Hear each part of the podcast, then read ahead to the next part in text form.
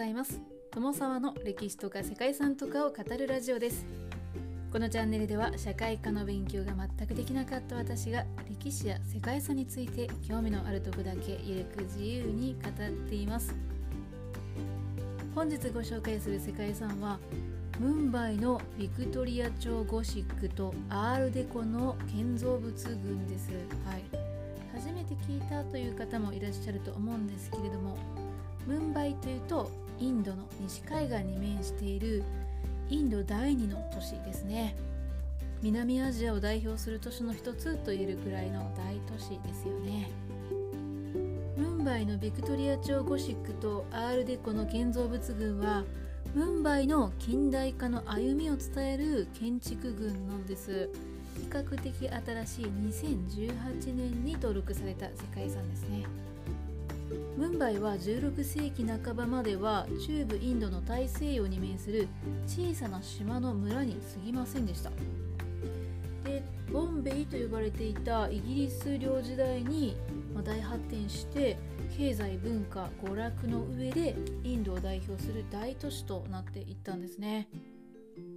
世界的な貿易の中心地ともなったムンバイは19世紀後半に都市計画プロジェクトを実施してオバールメイデンのオープンスペースには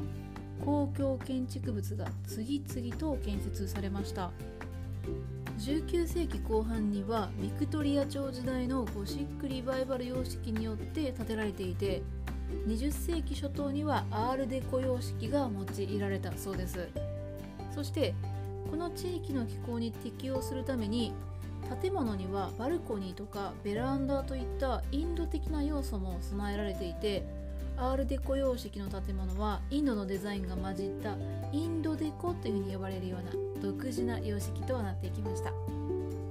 ということで本日はインドにある比較的新しい時代に建てられた世界遺産ムンバイのビクトリア朝ゴシックとアールデコの建造物群についてご紹介したい、はい、ところなんですけれどもちょっとですね情報があまり多くなかったので今日はムンバイの歴史を中心にお話ししていこうと思います。よかったら最後まで聞いてみてください。この番組はキャラクター辞典ワンタンは妖怪について知りたいかっこかりパーソナリティ空飛ぶワンタンさんを応援しています。ンドのムンバイの歴史は古くて紀元前までに遡るそうです。当時は北からパレルマヒームウォルリマザガオンボンベイショーコラバコラバという7つの島からなる場所だったそうですね。ご存知でしたでしょうか？さまざまな王朝の移り変わりとともに歴史を経てきたムンバイだったんですけれども1534年にポルトガル領になりました。ポルトガルはゴアの補助港として城塞を築いてキリスト教会を建ててここをボンベイというふうに呼ぶようになったんですね。ということでここからしばらくはムンバイではなくボンベイで話を進めていきたいと思います。さてポルトガル領となったボンベイだったんですけれども1661年にポルトガルのカタリナ王女がイギリスのチャールズ2世と結婚する際にボンベイを持参金としてイギリス側に移譲したそうなんですね。えなんかわからないですけども歴史を感じる出来事な気がします。その後ボンベイはイギリス領となるんですけれどもその植民地時代にはボンベイ管区の中枢として城塞の中に公会堂税関などさまざまなイギリス風の施設が建設されることとなりました。そしてはい今度はですね1668年イギリスの王家がボンベイを10ポンドでイギリス東インド会社に貸し付けたんですね、うん、対岸にちょうどいい港があったということで1687年にはインドにおける拠点となっていきました。さらにそれまで海軍の基地であったスーラトが17世紀後半にマラータ王国という場所に攻撃を受けて衰退したことでイギリスはムンバイに商業拠点も移すこととなったんですね。そしてここからムンバイの本格的な発展が始まります。1735年にはスーラトから造船所もボンベイに移転しました。18世紀の末にはインド最大の造船業を持つようになったボンベイはインドの西海岸における海運とか貿易の要衝になっていくんです。ボンベイは重要性を増していくにつれて少しずつ島の間の埋め立てが進められて市街地として発展していったんですね。そして最終的には1845年に大規模な開拓が行われて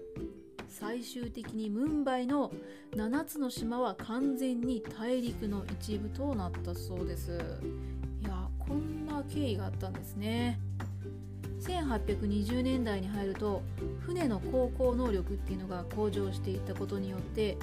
イギリスとインド間の汽船航路開設っていうのが必要となっていたんですね。そしてこの航路をめぐってはボンベイ財界の支持するスエズ地境ルートというのとカルカッタ財界の支持する希望法ルート、まあ、この2つの間で競争が行われるようになりました。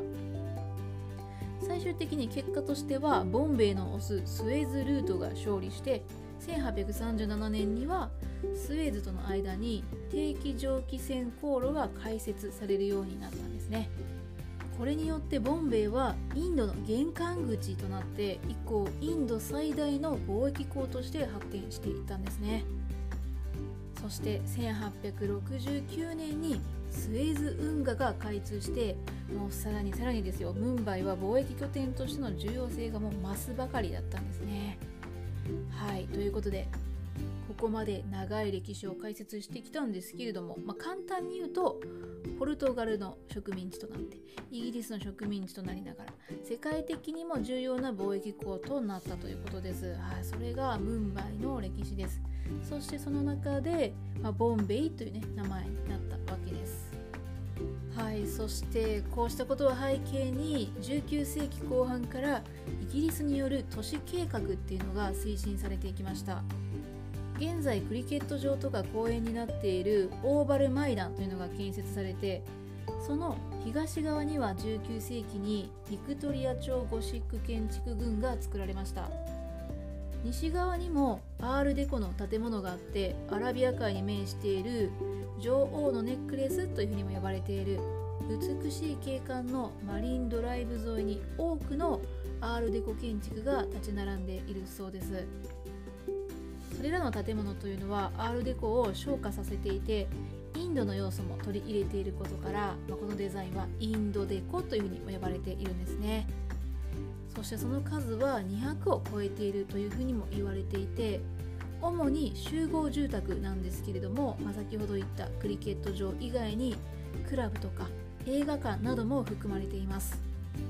これらの建築物は1930年代から50年代に建設されたものが多いようですね。1995年からポルトガル人が入植する前に使われていた名前ムンバイに改められたそうです。ムンバイというのは漁師たちが信仰していたヒンドゥー教の女神ムンバーデービー、まあ、意味はムンバというそうなんですけれどもこの名前に由来していたそうですね。ムンバイは人口1000万人を超える大きな都市ですね。イギリスが砦を築いたことからフォート地区っていうふうに呼ばれている地域にはチャトラパティ・シバージー・ターミナスっていう駅があるんですけれどもこちらもインドの伝統を取り入れたビクトリア朝のゴシック建築としてですね。単独でこれは別に世界遺産に登録されています。はいということで本日はムンバイの歴史とムンバイのビクトリア朝ゴシックとアールデコ建造物群についてご紹介してきました。ここまでご清聴いただきましてありがとうございます。では皆様本日も素敵な一日をお過ごしくださいね。友沢でした。